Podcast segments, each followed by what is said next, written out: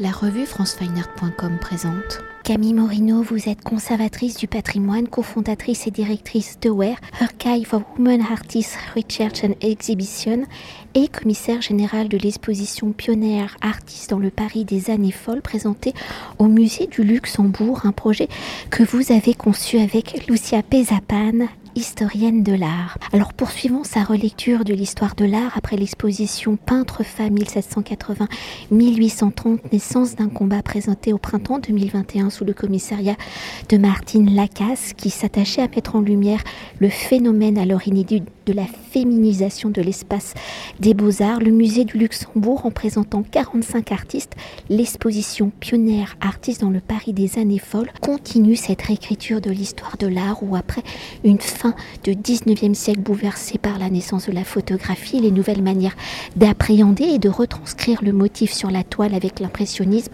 le symbolisme, l'expressionnisme, les prémices de l'art abstrait non figuratif, les années 1920, cette période de l'entre-deux-guerres reconnue comme une période d'effervescence culturelle et sociétale où après avoir étaient les piliers d'une nation pendant la Première Guerre mondiale, les femmes continuent de conquérir le chemin de l'émancipation, notamment à travers les écritures plastiques. Si les artistes femmes vont pendant très longtemps être marginalisées et discriminées pour se former en tant qu'artistes où elles n'ont accès qu'aux cours privés comme l'Académie de la Grande Chaumière où se trouvent de nombreux artistes venus de toute l'Europe et d'ailleurs qui vont permettre à la France à Paris d'être le territoire des avant-gardes jusqu'au début de la Seconde Guerre mondiale. De nombreuses jeunes femmes y prennent des cours dont certaines deviendront des artistes essentiels à l'écriture de la modernité. Alors si depuis plusieurs années les historiens de l'art, les institutions muséales ont pris conscience de l'importance de ces artistes, dans la compréhension des évolutions des écritures et des courants artistiques. Depuis 2014, l'association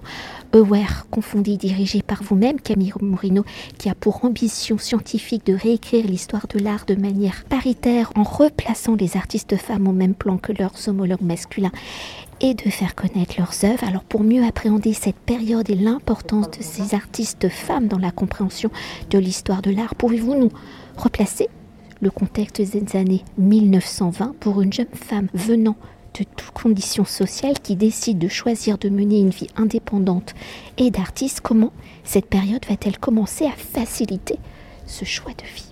Alors dans les années 1920, souvent euh, les femmes qui arrivent à Paris, elles ont déjà une première éducation dans leur pays d'origine. Elles viennent finalement parfaire à Paris euh, leur éducation. Dans les académies privées qui, vous l'avez noté, sont extrêmement nombreuses et dirigées par de grands artistes ou quelquefois de grandes artistes.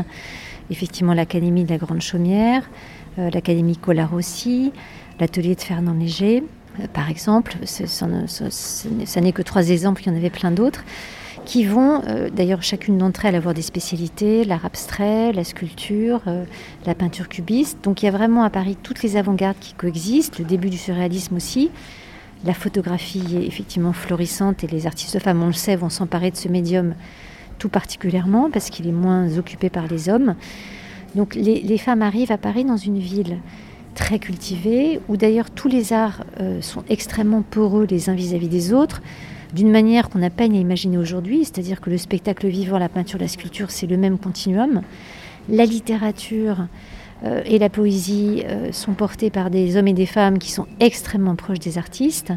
Le musical se nourrit aussi de cette vivacité-là. Quelqu'un comme Suzy Solidor, qui tenait son cabaret, était extrêmement proche des Tamara Delempicka.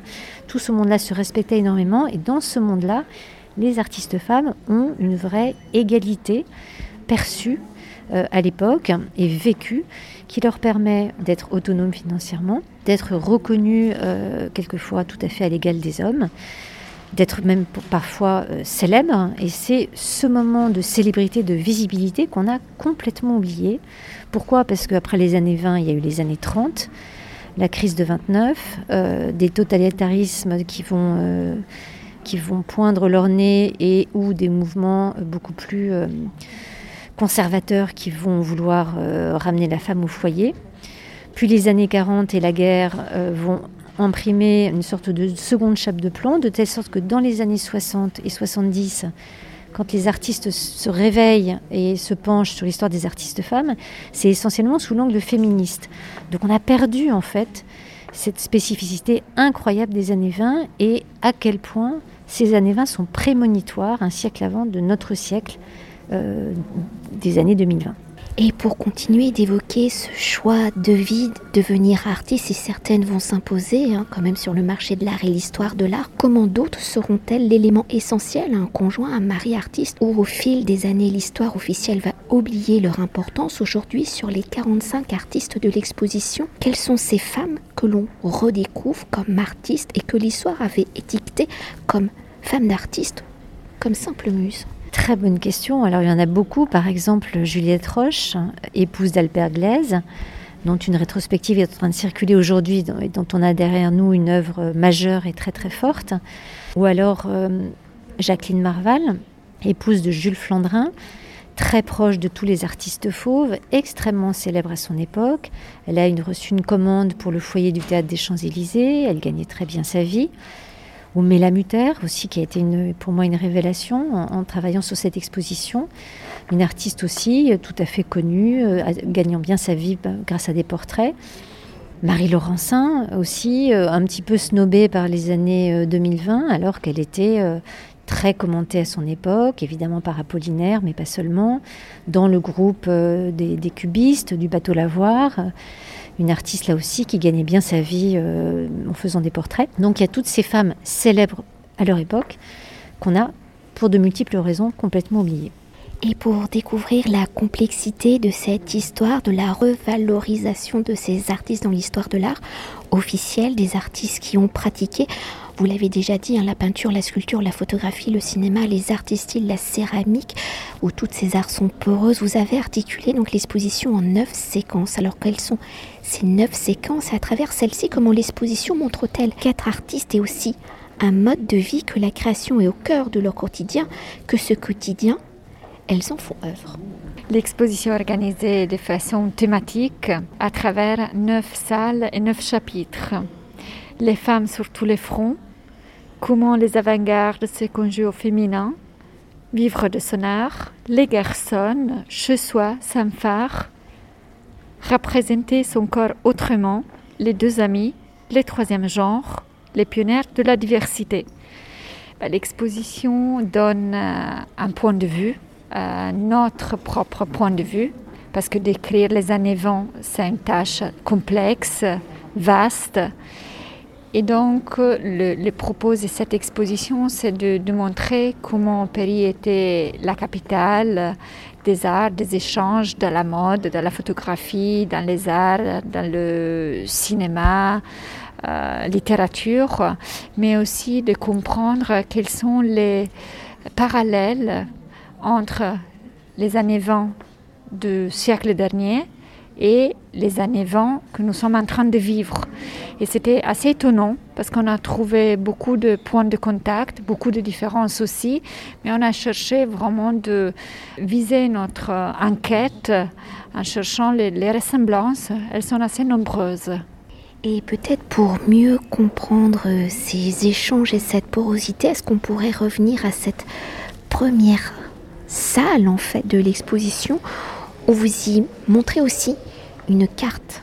Et on voit que déjà euh, les artistes femmes sont un peu disséminées un peu partout dans le monde et que dans cette période des années fin, elles se retrouvent à Paris. Paris était la capitale mondiale pour des raisons très précises, des raisons politiques, économiques et pratiques aussi. Pratique parce que c'était la ville des académies privées qui permettait aux artistes femmes d'accéder aux ateliers de nu. Donc pour la première fois, elles pouvaient montrer d'une autre manière les corps des femmes et leur propre corps. Paris était aussi la ville où beaucoup, beaucoup d'artistes étrangères arrivaient. Elles venaient de Russie, euh, après la guerre, la révolution d'octobre 1917. Elle arrivait de l'Est de l'Europe. Après les traités de Versailles de 1919, les frontières ont, été complètement redessinées en Europe. Donc, euh, beaucoup euh, d'entre elles, pour des raisons vraiment aussi de survie, devaient quitter leur pays. Et Paris était prête à les accueillir. Il y avait beaucoup d'artistes américaines. C'était le début du prohibitionnisme aux États-Unis. Donc, elles cherchaient, hommes et femmes de toute génération, elles cherchaient une liberté d'expression qu'elles trouvaient à Paris. Il y avait une liberté sexuelle aussi. Parce que Berlin était une autre capitale culturelle. Mais par exemple, l'homosexualité. Euh, n'était pas tolérée. Alors qu'à Paris, c'était tout à fait possible. Donc euh, il y avait beaucoup beaucoup de raisons qui faisaient que en fait c'était capitale euh, la, ville où tout le monde, au moins tous les artistes voulaient euh, venir apprendre et après souvent repartir aussi parce que ces artistes ont été formés à Paris. La chose intéressante c'est qu'elles ont à la suite exporté ce langage moderne dans leur pays et donc elles ont contribué aux avant-gardes aussi dans leur pays. Donc, euh, on contribuait à créer un langage moderne un peu partout dans le monde. Pour euh, continuer d'évoquer cette porosité entre les différents arts, notamment euh, à travers l'art textile, la scène, avec toutes ces marionnettes qui ont été produites. Et cette salle est absolument fantastique, qui est Vivre son art. Vivre de son art est le titre d'une des salles principales de l'exposition parce que c'est l'après-guerre. Les artistes, beaucoup de ces artistes qui arrivent étrangères à Paris ne parlaient pas français, par exemple, elles devaient survivre. Donc, euh, elles ont commencé, par exemple, à créer des décors ou des costumes pour le théâtre, parce que c'était les, commandes les plus rapides, les commandes euh, plus fréquentes aussi.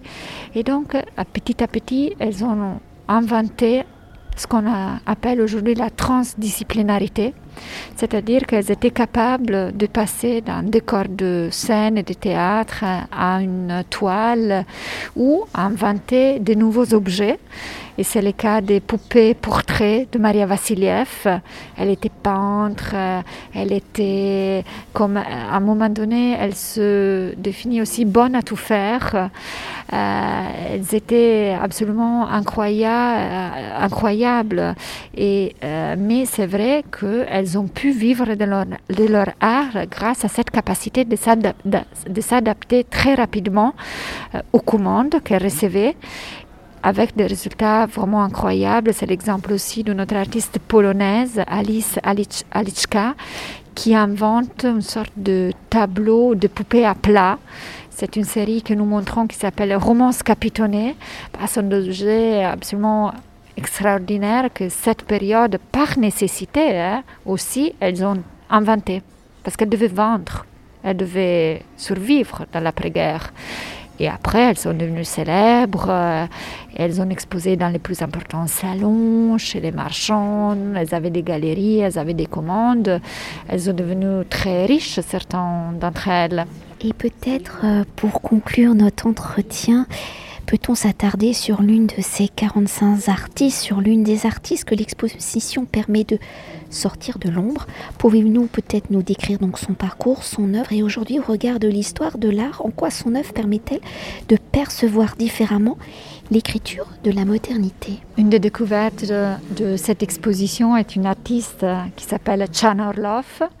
Déjà, elle est sculpteur dans l'exposition, on montre certains artistes, certains sculpteurs, mais elle était vraiment euh, une des premières à se concentrer seulement à, ce, à cette technique. Elle reçoit euh, beaucoup de commandes. Son atelier qui existe encore toujours était bâti par Perret. Donc cela déjà nous fait comprendre la notoriété euh, de, cet artiste qui a pu commander euh, son propre atelier à un des architectes les plus connus et réputés de l'époque. Elle était veuve comme beaucoup de femmes d'après-guerre. En France, il y avait à peu près 700 000 veuves après le conflit mondial.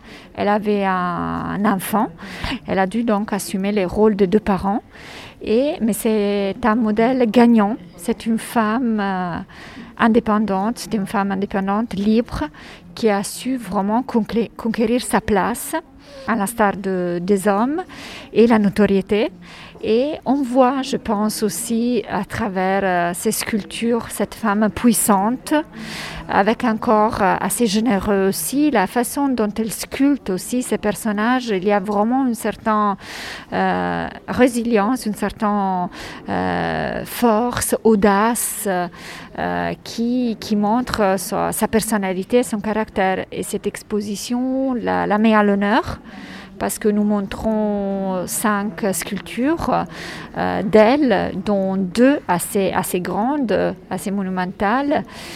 Et hum, c'était une très belle découverte que cette exposition nous a permis de faire. Merci. Merci à vous. Cet entretien a été réalisé par franceweiner.com.